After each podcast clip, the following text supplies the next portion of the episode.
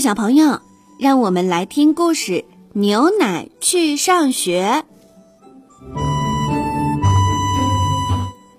今天是牛奶第一天去学校，牛奶有点小紧张。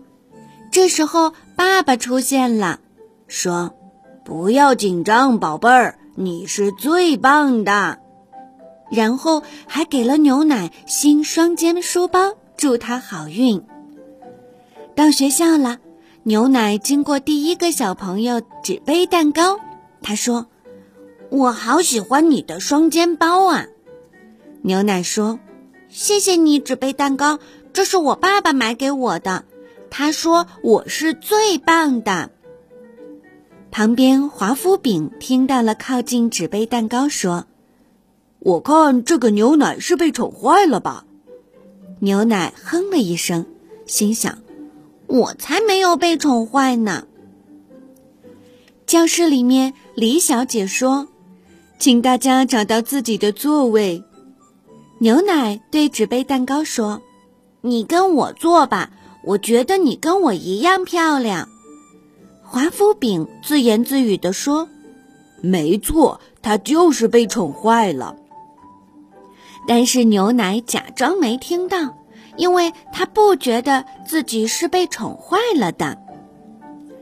老师李小姐请所有人画一张全家福。牛奶问胡萝卜：“我可以借用你的蜡笔吗？”胡萝卜说：“可以，就像我跟莎拉说的一样，生菜是我们的朋友。”胡萝卜看起来人不错，所有人都画得很好。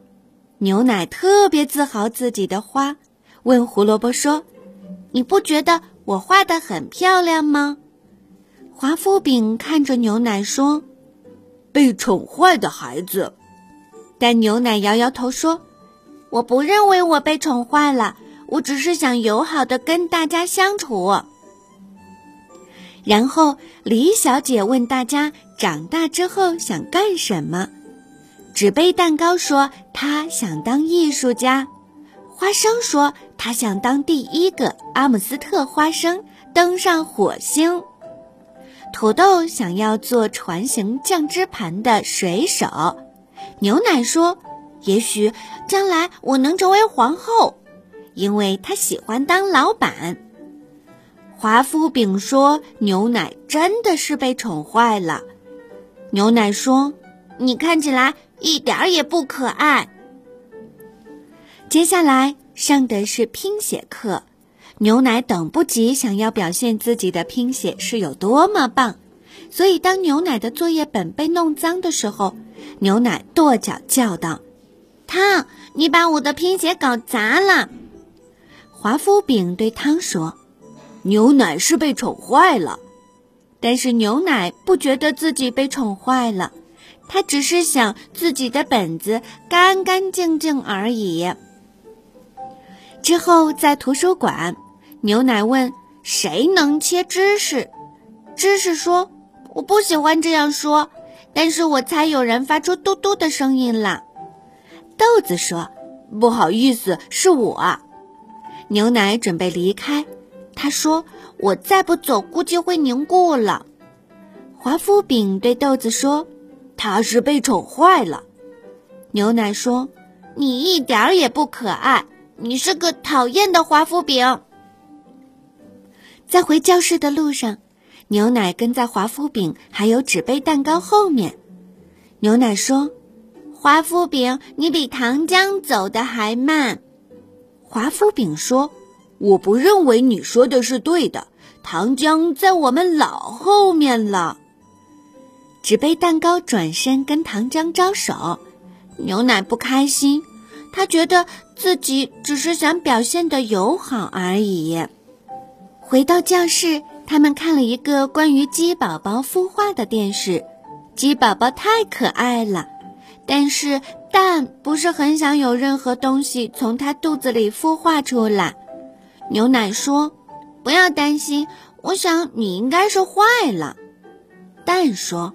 看呀，是谁在说话？之后他们陷入了争吵。华夫饼对纸杯蛋糕说：“他们都被宠坏了。牛奶听了之后，决定不要喜欢华夫饼。休息的时候，牛奶看着苹果，问华夫饼能不能邀请更多小朋友一起玩贴标签的游戏。华夫饼说：“真的吗？”苹果感到好奇。华夫饼又说：“我尖叫啊！”苹果说：“我知道啊，我听到你叫了。”你吓到我了。华夫饼说：“我只是想吸引冰激凌的注意力。”冰激凌，你想玩游戏吗？牛奶希望有人能邀请他也参加，但是他知道，如果他问的话，华夫饼会说什么。牛奶一点都不觉得自己是被宠坏了。在休息时间要结束的时候，芹菜掉了一个葡萄干，所有人都在帮忙找。过了一会儿，牛奶承认。当他发现葡萄干粘在他鞋子上的时候，他把它甩掉了。牛奶主动提出给芹菜一个新的葡萄干。华夫饼翻了翻白眼儿。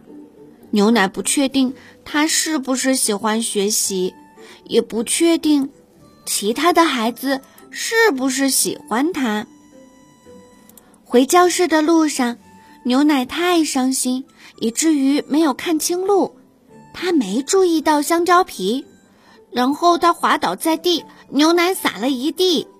鸡蛋笑着说：“快把小猫带过来。”华夫饼笑着说：“我们可以把宠坏的牛奶做成鲜奶酪。”豆子说：“如果我们在里面上下跳，可以做撞奶。”纸杯蛋糕很担心，哭着说：“牛奶也许有点被宠坏了。”但是他今天早上邀请我坐他旁边。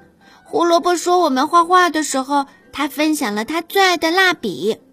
还有芹菜说牛奶去午餐室给他拿了新的葡萄干。烧烤鸡腿说，牛奶还有助于我们的身体和牙齿呢。李小姐说，我们不要为洒了的牛奶哭泣了，让我们立刻用拖把把它放回它的盒子里。在这些发生的时候，在牛奶是一大滩的时候，听到同学们这么说，他很惊讶，大家会这么关心他。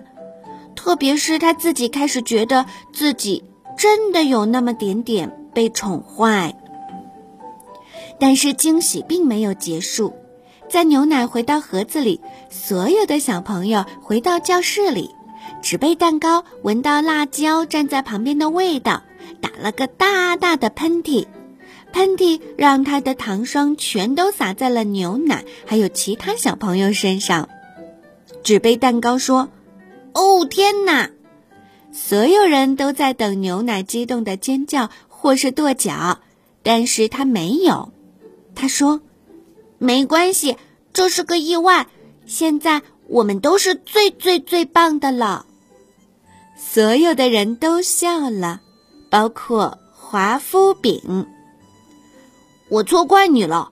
华夫饼对牛奶说：“你没有被宠坏。”牛奶说：“谢谢你说的这些，你看起来很可爱。”